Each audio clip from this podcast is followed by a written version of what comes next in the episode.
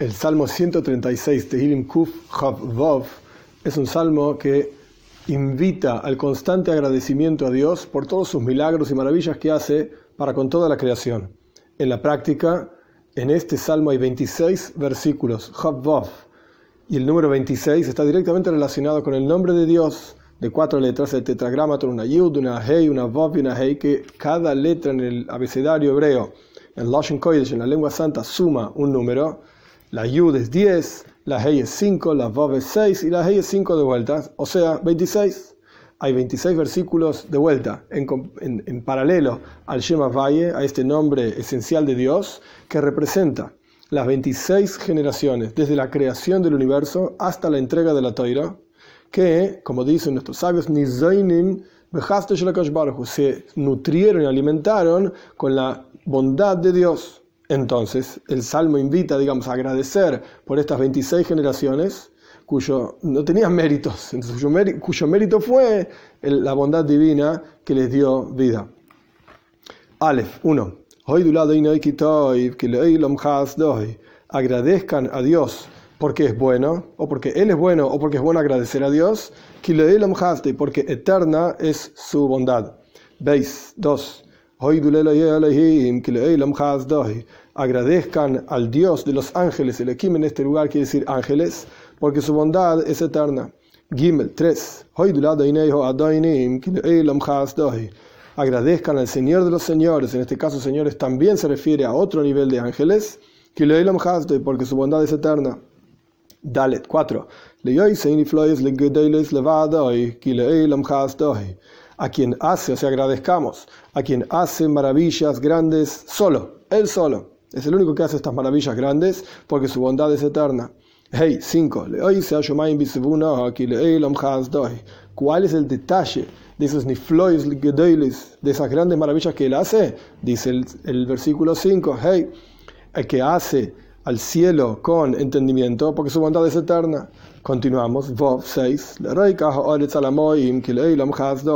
A quien extiende, o sea, agradezcamos, a quien extiende la tierra sobre las aguas, porque su bondad es eterna. Zain 7. Agradezcamos, todos los, todos los versículos son así.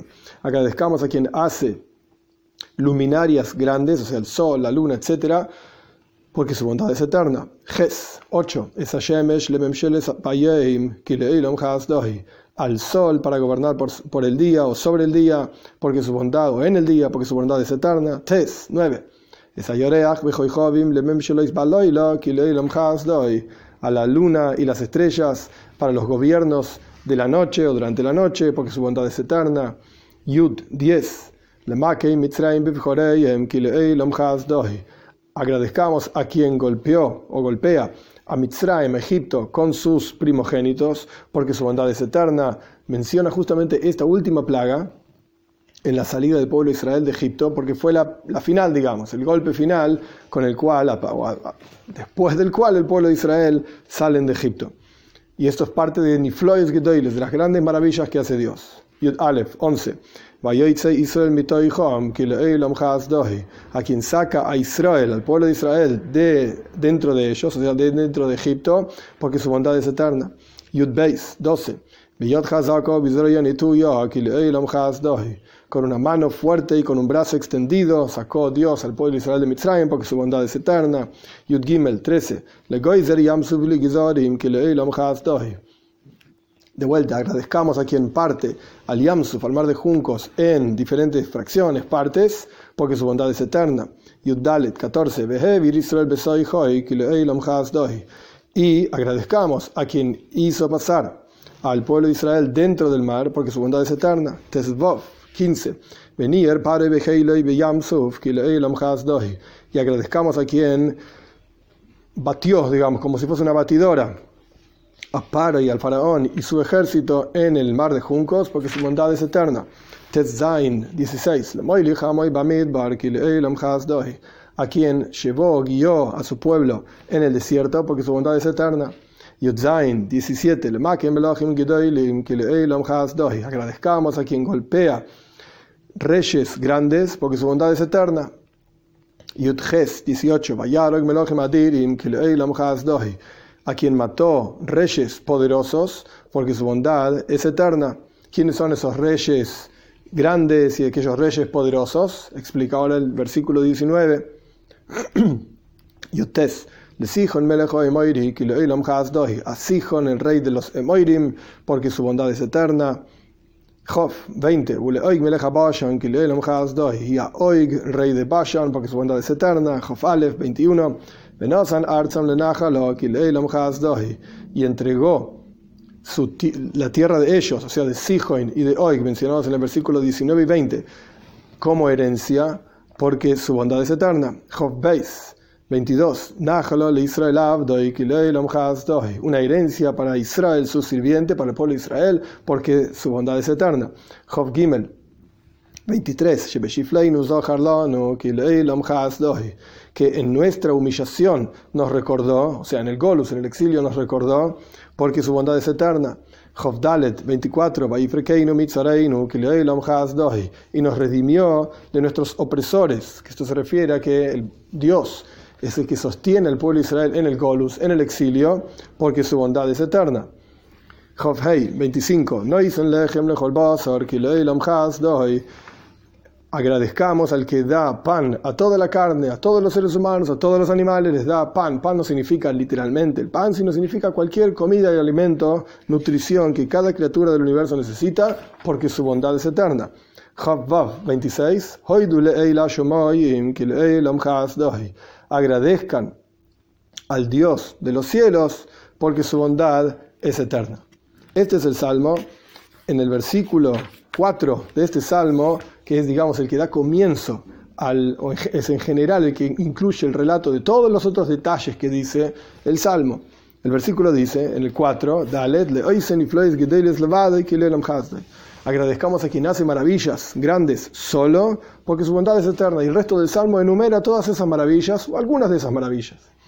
Dice el Talmud, dice la Gemore, sobre este versículo, Afilu Incluso a quien le ocurre el milagro no reconoce su propio milagro.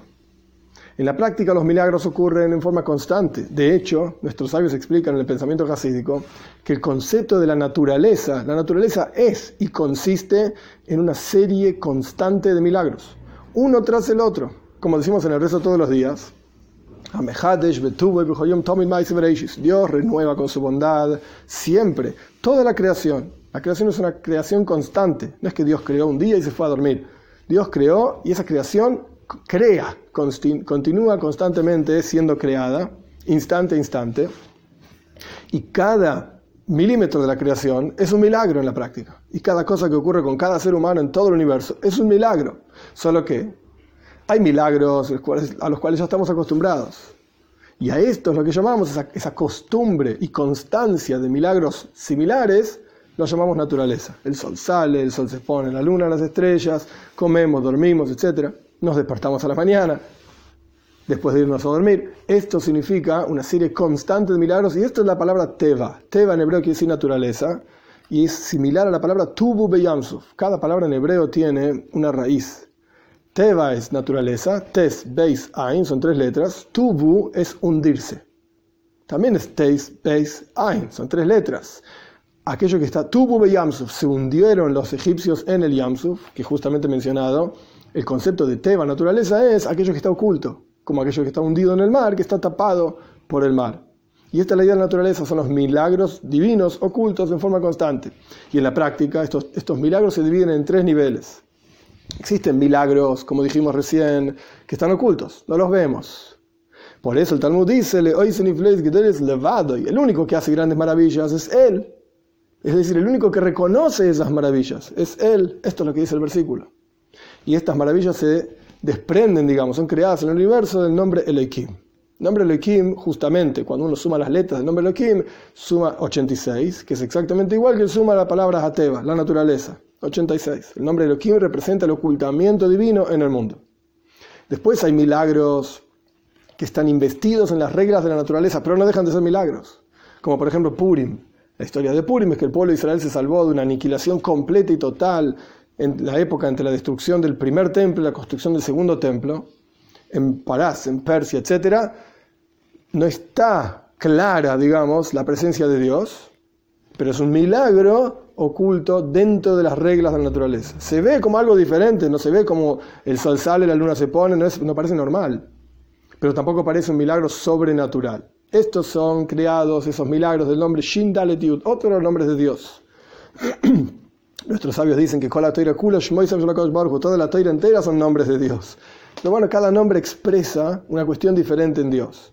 Y después hay milagros que trascienden totalmente, quiebran las reglas de la naturaleza, cambian todo el sistema, digamos, que Dios creó.